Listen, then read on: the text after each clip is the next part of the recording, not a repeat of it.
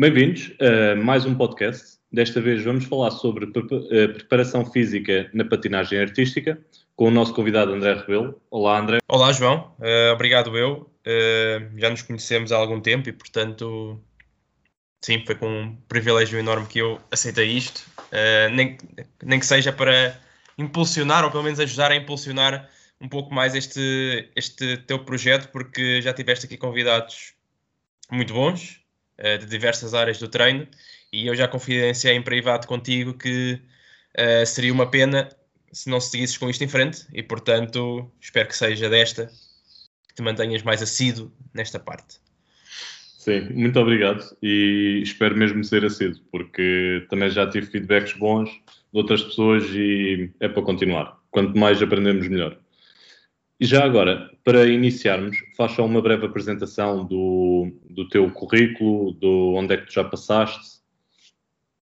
Uh, certo, então vamos lá por partes. Eu iniciei a licenciatura no mesmo ano que tu, em Ciências do Desporto, em 2013, uh, na Faculdade de Universidade Humana, uh, na FMH. Eu concluí a licenciatura três anos depois, em 2016, e nessa altura tive o meu primeiro contacto com o mercado de trabalho numa área bastante comum a pessoas como nós, uh, que tiram este curso, um, isto é, num ginásio. Portanto, eu em 2016 comecei a dar aulas de grupo, fazia rotas na sala de exercício e dava os chamados PTs. Um, paralelamente a isso, ainda no mesmo ano, em 2016, eu iniciei o mestrado uh, em Gestão de Desporto, na FMH, na altura eu tinha alguma curiosidade em saber como é que se desenrolava este mundo do trabalho da gestão no desporto e, tirei, e decidi tirar-me cabeça para esse mestrado. Uh, demorei três anos a concluí-lo uh, e terminei-o em 2019. No entanto, em 2018 eu tive o meu primeiro contacto direto, quer com o mercado de trabalho da gestão, quer com o mercado de trabalho do treino uh, com atletas. Ou seja, para além do ginásio onde eu trabalhava, desde que, iniciei, desde que terminei a licenciatura, em 2018 eu também comecei a trabalhar na Câmara Municipal de Odivelas, na Divisão de Desenvolvimento Esportivo, lá está, a parte da gestão. Um, e também comecei a trabalhar no Ginásio Clube de Odivelas, onde eu era responsável pelo treino físico dos atletas de patinagem artística, desde os mais jovens aos mais graúdos. Em 2019 concluí então o mestrado em Gestão do Desporto e inicio nesse mesmo ano outro mestrado, desta vez um mestrado em Treino de Alto Rendimento, também ele na FMH. Nesse ano de 2019 eu deixei de trabalhar na Câmara Municipal de Velas, portanto durou só um ano. Eu percebi que o meu caminho não era definitivamente por ali, na parte da gestão. Um, deixei também de trabalhar no Ginásio Clube de Odivelas, mas ingressei no Futebol Clube da Alverca para fazer parte da equipa técnica de patinagem artística. Portanto, eu continuei no desporto, mas mudei de clube. Portanto, o clube onde eu hoje me mantenho, portanto, desde 2019 que eu estou no Alverca. Paralelamente a isso, também comecei a trabalhar num segundo ginásio. Nessa mesma época desportiva, 19-20, que comecei o mestrado em treino de alto rendimento, eu fui selecionado também para ingressar num estágio com a equipa uh, profissional de hockey patins do Sporting Clube Portugal. Uh, ou seja, nessa altura, em 2019, houve, no final do ano, houve uma altura em que eu estava a trabalhar nos dois ginásios, no Sporting, no Alverca e no mestrado de treino de alto rendimento. No início de 2020, uh, eh, surgiu a pandemia de Covid-19 aqui em Portugal um, o que fez com que as principais ligas um, as principais ligas profissionais aqui no país tivessem sido numa primeira instância suspensas e depois canceladas, com exceção do futebol, que entretanto depois acho que retomou tudo. Um, mas a época do hockey patins acabou, o que significa que o meu estágio no Sporting também ele ficou mais curto do que eu estava à espera. Apesar disso, houve imensas coisas positivas que eu retirei desse estágio e do próprio mestrado que eu estava a tirar em paralelo. Desde logo porque eu sabia que o meu caminho era definitivamente por ali, ou seja, eu queria dar treino e queria estar no meio do treino com atletas. Uh, e portanto, aquilo que eu fiz foi: um, eu saí dos dois ginásios nesse mesmo ano, recebi um convite para, para ser responsável por toda a parte física da equipa profissional de handball no Sporting, na época seguinte, na 2021. Uh, eh, e pronto, e aceitei e fiquei lá. Estou no Sporting então, oficialmente, desde esta época, 2021. Eu este ano ainda continuo lá no Sporting, mas não estou com a equipa de handball, estou com a equipa de voleibol. Um, e o ano passado concluí esse mestrado de treino de alto rendimento, que me fez perceber também algo que eu também já desconfiava há algum tempo, que eu sou um verdadeiro apaixonado pela área da investigação científica, o que me fez também já iniciar doutoramento, que uh, inicio segunda-feira, oficialmente, as aulas, digamos assim. Portanto, eu atualmente, de forma resumida, sou estudante de doutoramento de Educação Física e Desporto, treinador das qualidades físicas da equipa de voleibol masculina e treinador das qualidades físicas da equipa de patinagem artística do Futebol Clube de Alverca. Ou seja, um percurso bastante enriquecedor para os poucos anos que ainda temos. Uh, sim, uh, fui um privilegiado de, nesta área do treino de estar em contato com diversas modalidades esportivas que acho que uh, nos ajuda imenso. Sinceramente, nos ajuda imenso e é, e é, uma, é uma grande aprendizagem. Sim. Então, e sobre a modalidade de patinagem artística? Consegue-nos fazer uma caracterização da modalidade, falando sobre as demandas fisiológicas, quais são as lesões mais comuns que tens encontrado nos clubes? Certo. Então, um, antes de iniciarmos esta viagem, eu gostaria apenas de fazer referência ao facto da, um, do estudo científico na patinagem artística com rodas, que é isto que nós vamos falar, ainda está numa fase muito embrionária. Eu próprio estou a tentar fazer o meu melhor para dar o meu contributo. No entanto, é normal aqui ou acolá durante a nossa conversa eu ter de fazer referência à patinagem artística no gelo para contextualizar um pouco melhor as coisas, visto que este desporto já tem alguns estudos publicados interessantes. A patinagem artística no gelo, ao contrário um, das rodas. Portanto, um, a patinagem artística, tal como outros desportos, como um, o atletismo, nomeadamente, é dividida em várias disciplinas distintas. E, como tal, as exigências fisiológicas dependem muito da disciplina em questão. Existem disciplinas individuais, disciplinas de pares e disciplinas de grupos. São estes três grupos de disciplinas que existem na patinagem. As disciplinas individuais são aquelas que mais praticantes têm, obviamente, quanto mais não seja porque todos começam por elas, pelas individuais, antes de mais tarde se especializarem por uma delas, ou em alguns casos especializarem por uma disciplina individual e outra de pares. Dentro das disciplinas individuais, aquelas que mais praticantes têm são as disciplinas de patinagem livre e de solo dance. A primeira, a patinagem livre, talvez é aquela que é mais famosa, mesmo entre aqueles que não são conhecedores do desporto, uma vez que é aquela que os atletas têm de fazer uh, saltos, peões, e eu julgo que a primeira imagem que vem à cabeça de alguém quando refere patinagem artística e esse alguém não conhece o desporto é imaginar alguém a saltar com os patins. Portanto, essa é, é talvez ela a modalidade, a disciplina, digo, mais famosa do, do desporto. Vamos colocar aqui um exemplo só para contextualizar um pouco melhor esta, esta modalidade. Um, a prova conceituada, mais conceituada, nacional, ou seja, o campeonato nacional. No Campeonato Nacional têm acesso os melhores atletas de cada escalão e as provas estão, do, estão divididas em dois dias distintos. Ou seja, os atletas competem num primeiro dia em que apresentam um esquema com uma duração mais curta e depois num segundo dia em que apresentam um outro esquema com uma duração superior.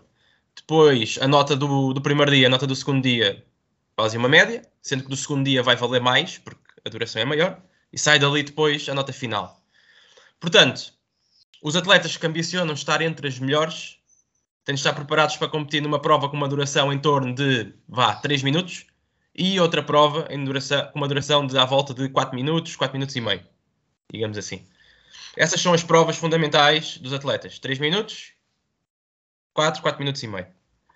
Dito isto, um, as respostas fisiológicas mais agudas, digamos assim, são aquelas que se são parecidas àquelas que podem ser observadas nos eventos de corrida de média distância, 800 metros, 1500 metros, por aí, visto que ambas as atividades desportivas têm durações idênticas àquelas observadas nas provas que mencionei anteriormente. Portanto, em termos de resistência, por exemplo, existe uma clara uh, necessidade de treinar as componentes aeróbias e anaeróbias destes atletas para melhor lidarem com a envolvência da competição, especialmente neste desporto onde a frequência cardíaca um, já está acima, normalmente acima dos 80% da frequência cardíaca máxima dentro dos primeiros 30 segundos de prova.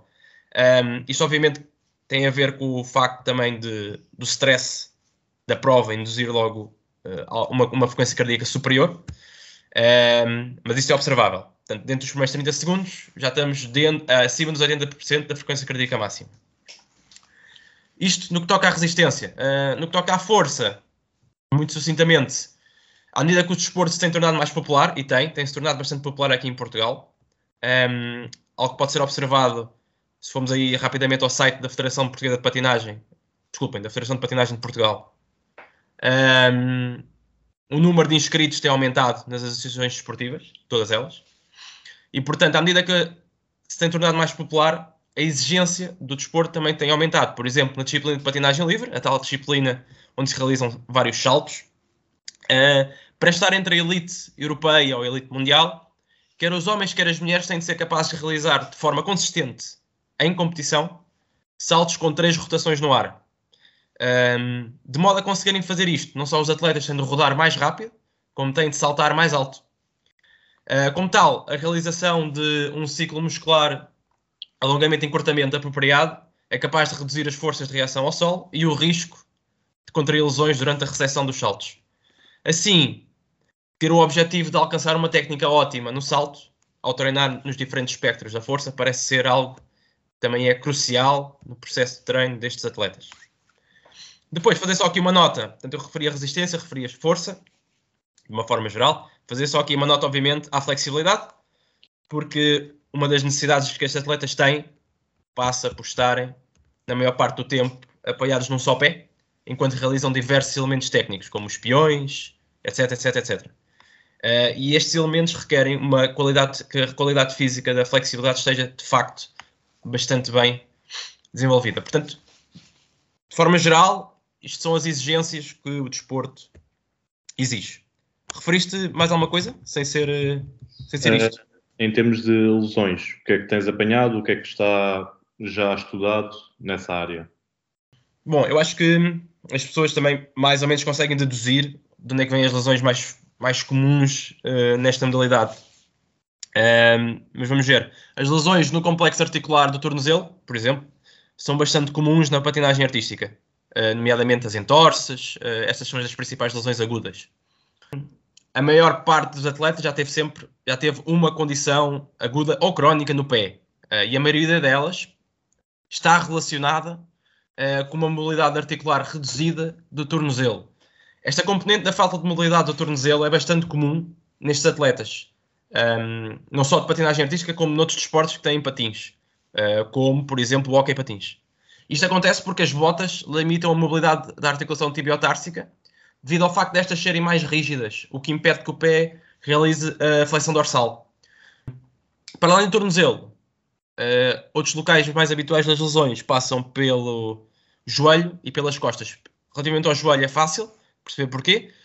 Um, devido às cargas elevadas colocadas de forma repetida uh, durante os saltos e os peões, uh, todas elas contribuem para que existam lesões no mecanismo extensor, como a síndrome patelofemoral, a tendinopatia patelar, etc.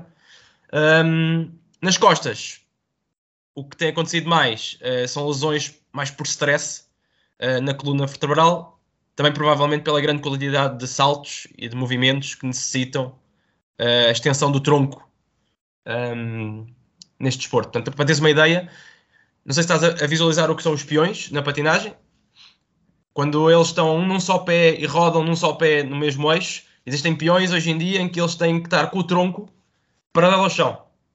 Portanto, só para imaginar, estão com um pé, estão com o patinho no chão, a rodar, enquanto estão com o tronco paralelo ao chão. Um, e de facto, essas posições não são nada saudáveis, digamos assim, para as costas. Ok, e hum, agora vou entrar noutro tema, mas uh, que também vai em conta com este, que é em termos de avaliações físicas para tu veres como é que os teus atletas estão em termos da resistência, flexibilidade e mesmo da flexi uh, resistência, flexibilidade e força. Uh, quais são as baterias de testes que estão estudadas e que tu aplicas e depois como é que tu analisas esses dados conforme um plano, uma programação anual ou mesmo um microciclo? Ok, um, então vamos tentar dividir isso pelas qualidades físicas que eu mencionei também há pouco. Um, começando pela, pela resistência, então, um, uma das formas específicas de validar a qualidade física da resistência é realizar um teste com patins. Eu sugiro que aqueles que estejam mais interessados neste tema, do, da avaliação da resistência na patinagem artística, esperem um pouco até que um estudo onde eu seja autor seja publicado. Ele já foi aceito, mas está a demorar um bocadinho a ser publicado. Mas muito sucintamente, um, passa por realizar uma variação dos testes yo-yo que existe, mas com os patins calçados e não com os ténis. Um, uma vez mais, faço o realce esta, esta qualidade física. Há pouco referi que nos primeiros 30 segundos de prova, sensivelmente, a frequência cardíaca já estava acima dos 80% da frequência cardíaca máxima. Outro detalhe importante, que eu não referi há pouco, passa pelo facto da capacidade aeróbia de um atleta um, mediar a resposta cardíaca durante uma prova. Ou seja, atletas com maior VO2 máximo têm incrementos menores na frequência cardíaca durante a competição. Acho que isso faz sentido, não só na patinagem artística, mas calculo eu que noutros esportes também. Um, mas então, sucintamente, avaliar resistência na patinagem artística, acho que, a, meu, a meu ver, faz sentido que seja num teste específico, com patins, um, e não tanto sem patins. Até porque, lá está, havendo possibilidade de avaliar resistência sem patins, em princípio há, há possibilidade de avaliar com patins, uma vez que temos o ringue disponível. Pronto. Uh, isto é o que se utiliza mais uh, no desporto. Foi feito em primeira instância uh, no hockey patins e eu tentei reproduzir isso, uma ligeira alteração para a patinagem artística. Estou só à espera mesmo que o artigo seja publicado. Relativamente às várias componentes da força, como a força máxima e a força rápida, e havendo essa possibilidade, sou da opinião que o isometric mid-type pool pode oferecer resultados muito interessantes para a tomada de decisões no planeamento e motorização do treino. É um teste prático, rápido e seguro de se realizar em atletas de várias faixas etárias e níveis. Um, dentro das métricas que os resultados deste teste podem oferecer, eu destaco uh, o pico de força, a taxa de produção de força em vários espectros temporais uh, e o impulso. Existem grandes correlações entre o pico de força relativo e a altura do salto, e portanto, monitorizar o pico de força em atletas de patinagem livre pode ser bastante interessante. Lá está, porque é a disciplina que requer que eles saltem mais. O valor do impulso neste teste do Isometric Mic Type Pool, também ele é um bom diferenciador de atletas de elite e não elite nas disciplinas de patinagem livre e solo dance. E portanto, nesse sentido, ir avaliando esta métrica do impulso também poderá ser uh, interessante. Obviamente que nem todos têm acesso a este teste, uh, e mesmo aqueles que têm acesso poderão também ser, uh, poderão preferir também avaliar a força máxima de forma dinâmica. e portanto, o teste fundamental para avaliar a força máxima dos membros inferiores, obviamente, é um RM do agachamento. Uh, de uma forma geral, este é um ótimo exercício para aplicar o princípio da sobrecarga, até mesmo depois para, para prescrever o treino. Um, e, portanto, um RM do agachamento, para mim, fundamental nestes atletas. Para além disso, um, o agachamento é um exercício realizado no plano sagital, o que faz com que tenha uma grande transferência depois também para o salto vertical. Não só devido a este facto um, do agachamento ser realizado no vetor axial, como é um excelente exercício também para desenvolver, obviamente, uh, a força dos extensores da anca e do joelho. Um, aliás, existem, agora estamos a falar da extensão da anca e do joelho, existem investigações no gelo, não com rodas, mas calculo que a transferência possa ser feita uh, de certo modo, mas fica aqui o viés de que é no gelo, um, que referem que a força dos extensores do joelho e a força dos flexores, do, uh, dos flexores e abdutores do ombro uh, são aquelas que melhor predizem a altura dos saltos que os atletas fazem. Ou seja, isto indica que os braços desempenham um papel fundamental a quando a realização dos saltos uh, na patinagem. Já que esses movimentos dos membros superiores contribuem para que o momento de inércia seja gerado durante a fase um, do take-off, da saída do sol.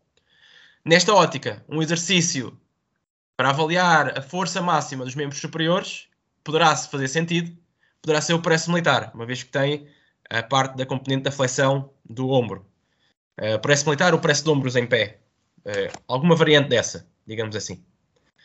Esta avaliação dos membros superiores torna-se ainda mais importante nos atletas do sexo masculino das disciplinas de pares, uma vez que os atletas masculinos das disciplinas de pares têm que estar constantemente a levantar e a arremessar as atletas do sexo feminino, uh, portanto, do seu par, digamos assim. E portanto, estes atletas acho que mais do que ninguém necessitam de uma força, uh, níveis de força uh, máxima dos membros superiores uh, diferenciada, digamos assim.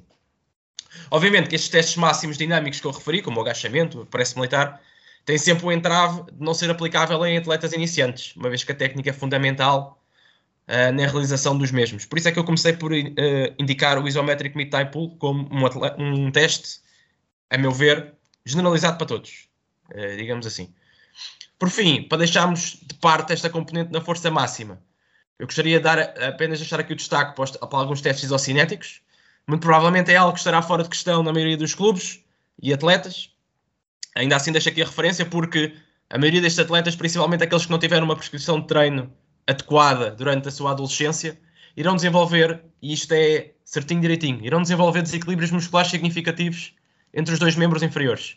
E, portanto, uma das formas de avaliar isto é com uh, diversos uh, testes isocinéticos, como a extensão do joelho, a flexão do joelho, a abdução, adução da coxa, uh, etc. Um, tanto, pondo a força máxima de lado, um, relativamente aos testes que podem ser realizados para avaliar as diversas métricas relacionadas com o salto vertical, diria que os treinadores deverão começar pelos mais básicos uh, e que existem de forma mais robusta na literatura, como o counter movement jump e o squat jump.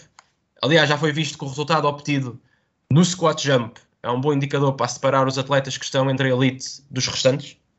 Este teste é utilizado para medir a potência concêntrica dos membros inferiores de um atleta e, tal como já referi anteriormente, hoje em dia, para se fazer parte da elite, neste esporte, os atletas necessitam de níveis altos de força concêntrica nos tensores da perna. Uh, para além disso, a performance do squat jump está associada aos valores do impulso do isometric mid type pull. E tal como eu disse há pouco, o impulso também ele é uma boa métrica a ter em conta a quando a avaliação destes atletas. Lá está, tal como em todas as modalidades esportivas, uh, a solução nunca irá passar pela execução de um ou dois testes. À medida que nós vamos avaliando, vamos percebendo que vários testes um, um correlaciona-se com o outro e, portanto, para ter uma ideia geral de como o atleta está, diria mesmo que a aplicação de vários testes é fundamental. Depois, obviamente, que já que estamos a falar de salto vertical, obviamente que após o atleta já se sentir, ou após o treinador sentir que o atleta já está devidamente pronto, podemos incluir testes mais exigentes, que, existem uma que exigem uma, uma técnica maior, como o drop jump ou testes uh, de salto unilaterais, que lá está, os, os unilaterais fazem todo o sentido uh, neste desporto. Portanto, counter movement jump a uma perna, drop jump a uma perna, etc, etc, etc. Uh, depois, portanto, falei da resistência falei da força. A flexibilidade, aconselho também por começar pelos mais básicos, como uma simples espargata frontal às duas pernas, até mesmo para observar possíveis diferenças entre as pernas. Uh, depois, outro teste que faz bastante sentido nesta modalidade e, e, que faz sentido aplicar nestes atletas é o teste de equilíbrio Y. Um, aquele que é eu, eu, eu, vi pela primeira vez no FMS. Eu não sei se é definitivamente do FMS ou não, ou se é de outra empresa. Mas basicamente é aquele teste em que temos um Y no chão, um, um pé fica fixo e depois o outro pé tem três direções onde ir. Tem uma direção, portanto, vamos expor, tem, o pé esquerdo fica no chão, o pé direito tem que ir à direita, depois o pé direito tem que ir atrás e depois tem que cruzar por trás do esquerdo e ir para o outro lado. E este teste é muito importante nestes atletas porque um, as assimetrias nos resultados estão associados a um aumento de risco de lesão dos membros inferiores. Aliás, estes atletas, de uma forma geral, na direção anterior uh, deste teste, portanto, quando vão à frente, uh, têm uma prestação inferior àquela observada em sujeitos saudáveis, que não são atletas. Lá está, porquê? Porque a direção anterior está associada à mobilidade do tornozelo. E estes atletas, como eu referenciei há pouco, têm pouca mobilidade do tornozelo. Eu, eu, eu, percebi que há pouco, quando estava a descrever o teste, eu descrevi o mal. Portanto, o Y é, eles vão à frente com o pé, depois vão ao lado direito, depois vão ao lado esquerdo. Uh, e não atrás. Eu disse que ia à direita, atrás e esquerda, mas não. É frente, direita, e depois cruza para trás. Uh, portanto, uh, avaliar com este teste é um bom. Este teste é um bom indicador da mobilidade do tornozelo destes atletas. E pronto, e basicamente é isto. os testes que, de forma geral, é isto.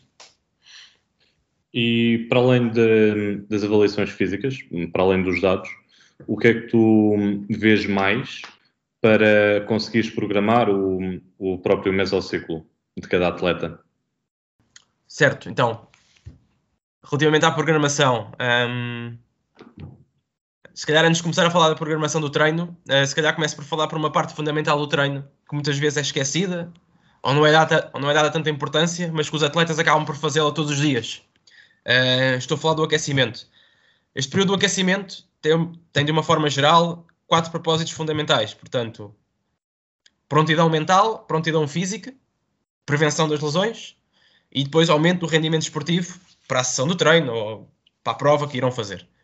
Um, quero com isto dizer que os velhos aquecimentos que consistem numa corrida de baixa intensidade, sei lá, 2, 3 minutos à volta do ringue, seguidos de uns alongamentos estáticos mal prescritos, já não, já não utilizam de todo.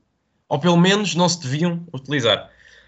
Apesar dos, dos aquecimentos ou da duração dos aquecimentos ser relativamente curta, uma vez que são realizados durante todas as sessões de treino, a acumulação dessas mesmas durações uh, curtas irá resultar numa duração bastante superior. É isto que eu sempre digo, relativamente a esta, ao aquecimento. Um, por exemplo, vamos supor que um atleta realiza um aquecimento de 15 minutos uh, e que treina 6 vezes por semana. Ora, durante 4 semanas, por exemplo, estamos a falar de tanto 15 vezes 6, uh, 15 vezes 6 dá 90. 4 semanas, 90 vezes 4 dá 360, 360. Portanto, 360 minutos. Ou seja, à volta de 6 horas uh, de treino. Isto por si só demonstra a importância e o potencial que este período do aquecimento pode ter. Um, sem querer estar a entrar em grandes detalhes sobre esta fase, e só para finalizar, os treinadores podiam muito bem utilizar um pouco deste período do aquecimento para combatar eventuais déficits um, de mobilidade um, que o atleta XYZ tivessem, por exemplo, já que a mobilidade nestes atletas, nomeadamente no tornozelo, como eu disse há pouco, é um fator de risco de lesão uh, bastante presente. Então, passando agora para a parte realmente que me perguntaste, uh, da programação das qualidades físicas. Um, de realçar, obviamente, que eu vou falar aqui de uma forma bastante generalizada, uma vez mais. Eu não, não vou vender aqui números de séries ou números de repetições, uh, até porque isso não existe. Uh, por alguma razão, falámos há pouco da grande importância que as avaliações físicas têm. Uh, após um atleta ter sido submetido a uma bateria de testes adequada, aí sim prescrevemos. Não faz sentido se não for desta maneira. Uh, um dos conceitos mais básicos deve ser incorporado por todos os treinadores em todos os programas de treino é o princípio da, especific da especificidade e, portanto, é isto que temos de ter sempre em consideração. Então, vamos lá então começar por onde, por onde terminámos há pouco. Uh, há pouco eu terminei na flexibilidade. Dentro dos vários tipos de alongamentos, os alongamentos estáticos uh, e os alongamentos de facilitação neuromuscular uh, proprioceptiva já mostraram ser eficazes no aumento da flexibilidade de diversas articulações. Os efeitos agudos dos alongamentos na amplitude do movimento são passageiros uh, e são superiores imediatamente após uma sessão de flexibilidade. Após isso, esses efeitos começam a diminuir. Uh, para se observarem efeitos mais duradouros, o que é isso, no fundo, que se pretende uh, na realidade, é necessário prescrever um programa de treino de flexibilidade. De uma forma generalizada, então, a duração apropriada que eu costumo utilizar para os alongamentos estáticos dura à volta dos 15 a 30 segundos, sendo que os atletas mais avançados irão aproximar-se mais deste último número, e os atletas que ainda estão a começar agora, se calhar aproximam-se mais do 15. Existem dois momentos que eu gosto de utilizar, uh, que gosto de prescrever o treino de flexibilidade. Ou após uma sessão de treino uh, de patinagem, ou uma, após uma sessão de treino física, também não precisa ser patinagem, uma sessão de treino, ponto eh, uma vez que os alongamentos realizados neste período facilitam a melhoria da amplitude do movimento devido ao facto da temperatura uh, muscular já estar aumentada, devido ao treino que fizeram anteriormente. Uh, isto deve ser realizado dentro de, dos 5 a 10 minutos um, que sucedem o final do treino que nós estamos a falar. Isto porque este aumento de temperatura corporal aumenta as propriedades elásticas de colagênio dentro dos músculos e dos tendões, o que irá permitir uma maior amplitude depois do movimento. Para aqueles atletas que pretendem aumentar significativamente os níveis de flexibilidade, então não há outra forma senão mesmo colocar uma sessão de treino à parte para o treino da flexibilidade. É algo que não é visto muitas vezes, mas tem que ser feito, principalmente nestes atletas.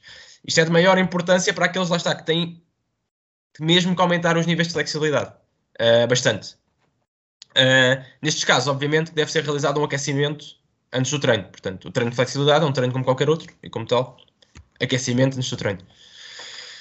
Um, flexibilidade, eu acho que fica, fica isto assim no ar. Não sei se tu queres tocar mais alguma coisa dentro disto.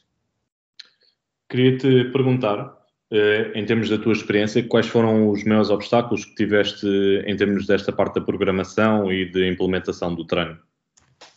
uh, do treino da flexibilidade em particular ou de tudo? Podes falar no geral.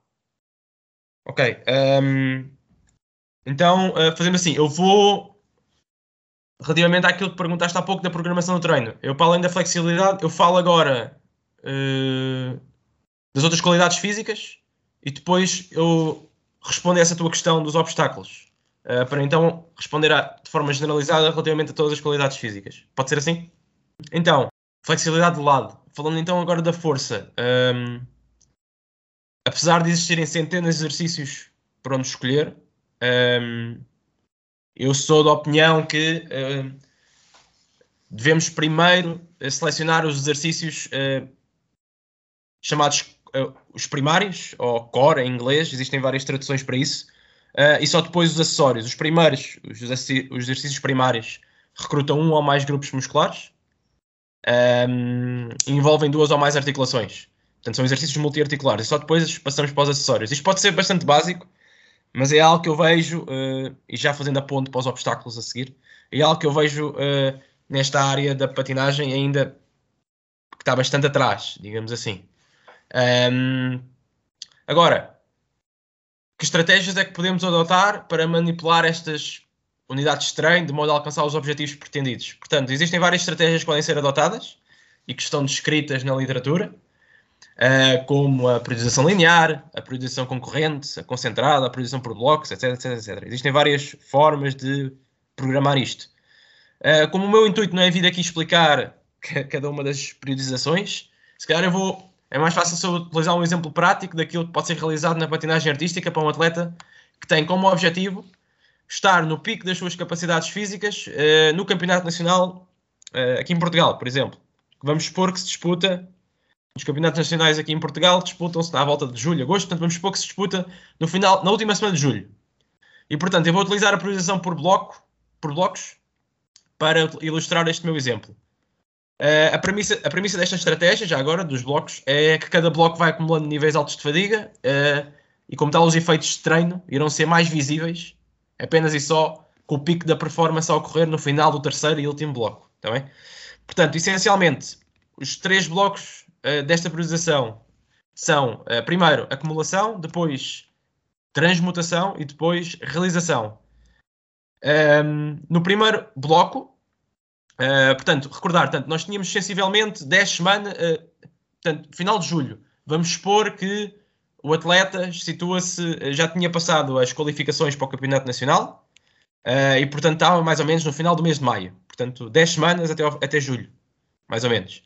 Portanto, o bloco de acumulação teria uma duração de 4 semanas, onde o objetivo era aumentar os seus índices de força máxima e resistência aeróbia. Depois, o bloco de transmutação, as, as 4 semanas a seguir, havia um shift para o treino da força rápida, uh, com uma potência muscular e a força reativa. Ao mesmo tempo que, se calhar, incluía uh, no treino da resistência, uh, incluía aqui treino da resistência com patins. Ou seja, fazia com que os atletas até podíamos simular aqui o esquema que eles iam apresentar em prova, mas iriam fazer o esquema várias vezes. Obviamente monitorizando aqui a intensidade, o volume, semana após semana. Um, depois, no último bloco de realização, ou seja, no bloco anterior, o que eu disse agora mesmo, transmutação, eu gosto sempre de incluir coisas mais específicas da modalidade.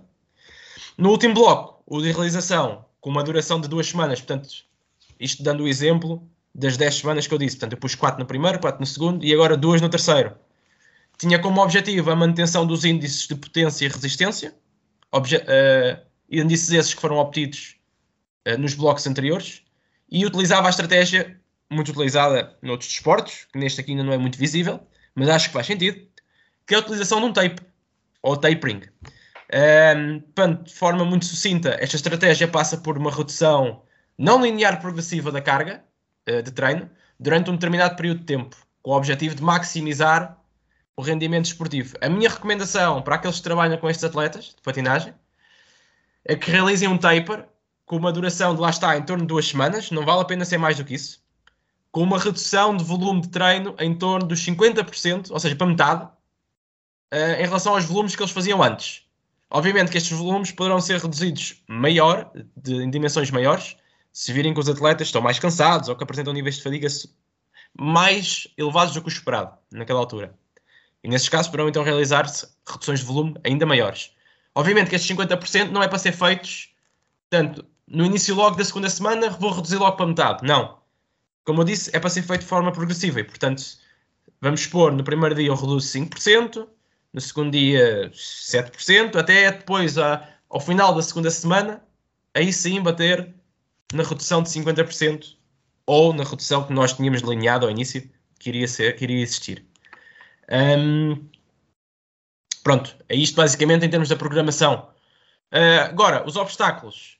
Bom, eu diria que os principais obstáculos são de mais de cariz estrutural do que outra coisa. Um, esse é o primeiro passo. Primeiro porque existem clubes onde os respectivos diretores, treinadores, etc., ainda não percebem a importância uh, do treino das qualidades físicas desses atletas. E como tal, não tem nenhum profissional especializado nesta função. Uh, o que faz com que os atletas interessados tenham que procurar estes mesmos serviços fora do clube. Segundo, uh, porque existem clubes que até podem concordar que sim, senhor, em, o treino das qualidades físicas tem a sua importância, mas que depois têm pessoas que não são qualificadas de todo nesta área a prescrever treinos e, e afim. Acho que isto estava pano para muitas mangas e acho que tu, tu, tu também já viveste algumas coisas de menos boas nesta nossa área que nós temos, que de repente toda a gente prescreve treinos e essas coisas todas. E portanto, acho que os principais obstáculos numa primeira instância são estes: é combater estes, estes problemas estruturais que ainda existem em torno deste desporto em Portugal. Porque depois vamos lá fora e a realidade é diferente. Se calhar estou aqui a falar de patinagem artística e podia estar a falar do desporto. Não sei, diz-me tu. É... Sim, em termos de modalidades coletivas sem ser futebol, acho que ainda estão muito atrasados relativamente a esta área. Sim, exatamente. Uh, lá está, depois daquilo que eu disse há pouco, uh, eu disse há pouco, referenciei há pouco, por exemplo, que não existe muita gente a utilizar uh, taper, tape, a, a, estratégia do tapering na patinagem artística. Ok, ponto número um. Se calhar nem toda a gente sabe o que é, ok. Mas, ponto número dois, não havendo uh, o incentivo estrutural da, ou da direção ou da quem esteja à frente da modalidade no clube, é depois impossível uh, nós mesmos termos que ou termos possibilidade de reduzir esse volume, porque nem sequer sabemos qual é o volume que os atletas fazem durante os treinos. Não sabemos. E portanto, se isso não é medido, uh, esta estratégia vai logo à vida. Não... O que muitas das vezes pode fazer é, um, ehm, e que eu já fiz numa primeira, uh, num primeiro momento, foi considerar o volume de treino como o tempo do treino, que não é de todo o ideal. Ou seja, chegava. Os atletas treinam, um, treino, um atleta X treina duas horas por dia. Pá, chegava a essa altura do tapering e fazia essa redução com base nas duas horas. Agora, contabilizar um treino de patinagem artística, o volume com base única e exclusivamente no, no tempo, na duração do treino, está longe de ser ideal. Mas pronto, uh, lá está. Problemas estruturais a serem combatidos primeiro, diria eu. E já agora que tu pegaste no tema da monitorização, que por acaso era o próximo tema que eu ia abordar, pronto, já respondeste que vale super a pena fazer a monitorização dos próprios atletas, e, mas que métodos de monitorização é que tu aconselhas para esta modalidade? em termos, uh, podes falar em termos de low budget, que deve ser a maioria dos clubes que se calhar conseguem colocar, e quando já têm um budget maior, o que é que poderá ser mais eficaz? Certo, certo, certo.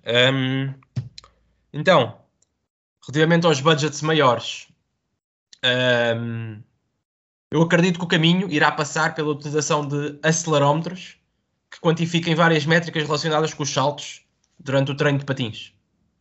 Uh, como, por exemplo, o número de saltos, a altura de cada um, uh, etc, etc. Isto é bastante utilizado no voleibol. Aliás, eu utilizo isso no voleibol.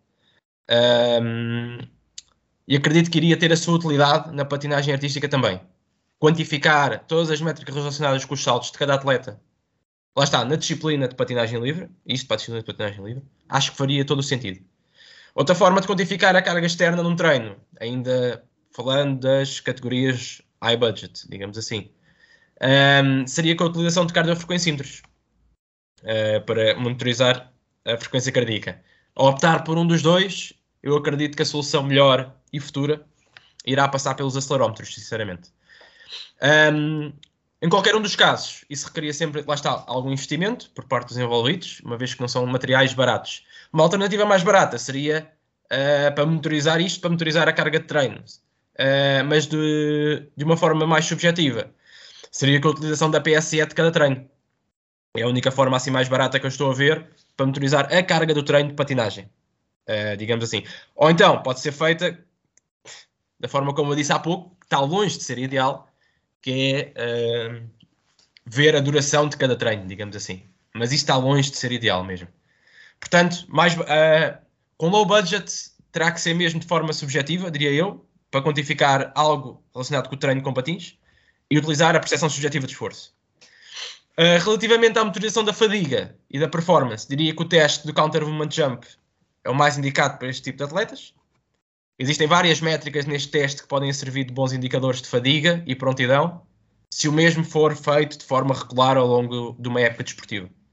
Um, lá está, como por exemplo, ok, começando pelo high budget no counter movement jump, uh, tendo acesso a uma plataforma de forças, seria bastante interessante ir vendo como é que o tempo de contração num counter movement jump uh, flutua ao longo da época, uma vez que uh, tempos de contração uh, inferiores estão associados, inferiores àquilo que o atleta costuma fazer, estão associados a níveis de fadiga superiores, que se calhar é algo que pode ser interessante e é algo que é uh, pretendido ter níveis de fadiga superiores em certos e determinados mesociclos. Portanto, pode-se controlar por aí. Caso não haja plataforma de forças e não se consiga ver este, esta componente do, do tempo de contração, poderá-se pura e simplesmente com uh, com um tapete de contacto, por exemplo, uh, ir-se ir monitorizando a altura do salto uh, nos counter movement jumps. Ok, bastante interessante. E agora para finalizar, para além dos conselhos que deste, que mais conselhos é que achas que os preparadores físicos nesta área de, deveriam ter ou deveriam ter em conta? A primeira, o primeiro conselho que eu dou aos preparadores físicos nesta área que queiram envergar uh, no treino destes atletas é um, uh, vejam o desporto, uh, percebam, obviamente, não, não precisam de perceber de todo aquilo que um treinador percebe. Uh, eu não percebo, estou longe disso, mas vejam o desporto primeiro, entendam quais é que são as diferenças entre cada disciplina de forma geral, olhando, obviamente, para a parte física da coisa. ponto número um. ponto número dois. aos atletas mais novos, obviamente, uh, comecem uh, o treino de uma forma mais global e generalizada antes de quererem passar para o treino X, Y Z que faz que tem o efeito XPTO, que aumenta a potência daquilo e daquilo outro. Foquem-se no essencial ao início. O início é fundamental o quê? Ter boas mecânicas nos movimentos e se alguma qualidade física ali interessa, uh, vai aparecer por acréscimo disso que vai ser o aumento da força máxima. Todo o resto vai aparecer por acréscimo. Uh, portanto, o, o, conselho que eu dou aqui no treino das qualidades físicas, uh, em forma mais concreta, é no início, foquem-se no desenvolvimento da força máxima. O resto vai aparecer por acréscimo, sempre, sempre. Um, e pronto, e acho que de forma generalizada é isso. Ah, depois, no treino de força reativa, é importante que estes atletas tenham uma boa técnica nos saltos, uh, uma vez que a maioria deles vai depois calçar patins e vai saltar. Um, portanto, é, é, importante que eles tenham todos eles uma boa técnica, uh, quer durante a recepção dos saltos, quer mesmo durante a impulsão. Um, e é isto. E é isto. Procurem uh, trabalhar a resistência de forma específica, como eu disse há pouco, um, com patins. Acho que é bastante importante isso. porque a frequência cardíaca e e as outras métricas todas mudam consideravelmente quando temos patins calçados e quando não temos, até mesmo nesses atletas. Portanto, uh, treinem a resistência de forma específica. Uh, obviamente, no mesociclo adequado, obviamente no primeiro mesociclo mais, mais generalizado, tudo bem, podem treinar uh, de forma normal, digamos assim, sem, uh, sem patins. Um, e pronto. É isto, basicamente é isto. Bem, então resta-me desejar mais uma vez, uh, uh, desejar não, agradecer mais uma vez a tua disponibilidade e já agora desejar-te um bom ano.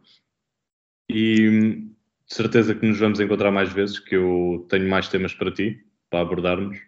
Por isso, até uma próxima. Sim, é, deixo aqui o desafio também de hum, fazermos isto não só de forma mais regular, sim, mas deixo o desafio para no futuro até mesmo uh, teres mais do que um convidado a falar sobre um tema. É capaz de ser interessante também. Um, ou até mesmo uh, um convidado uh, de um desporto em que um deles seja de, treinador e outro seja mais da nossa área do desenvolvimento das qualidades físicas, era capaz de ser interessante também. Uh, de resto, muito obrigado pelo convite e um bom ano também para ti e para todos os que nos ouvem também. Muito obrigado. Abraço.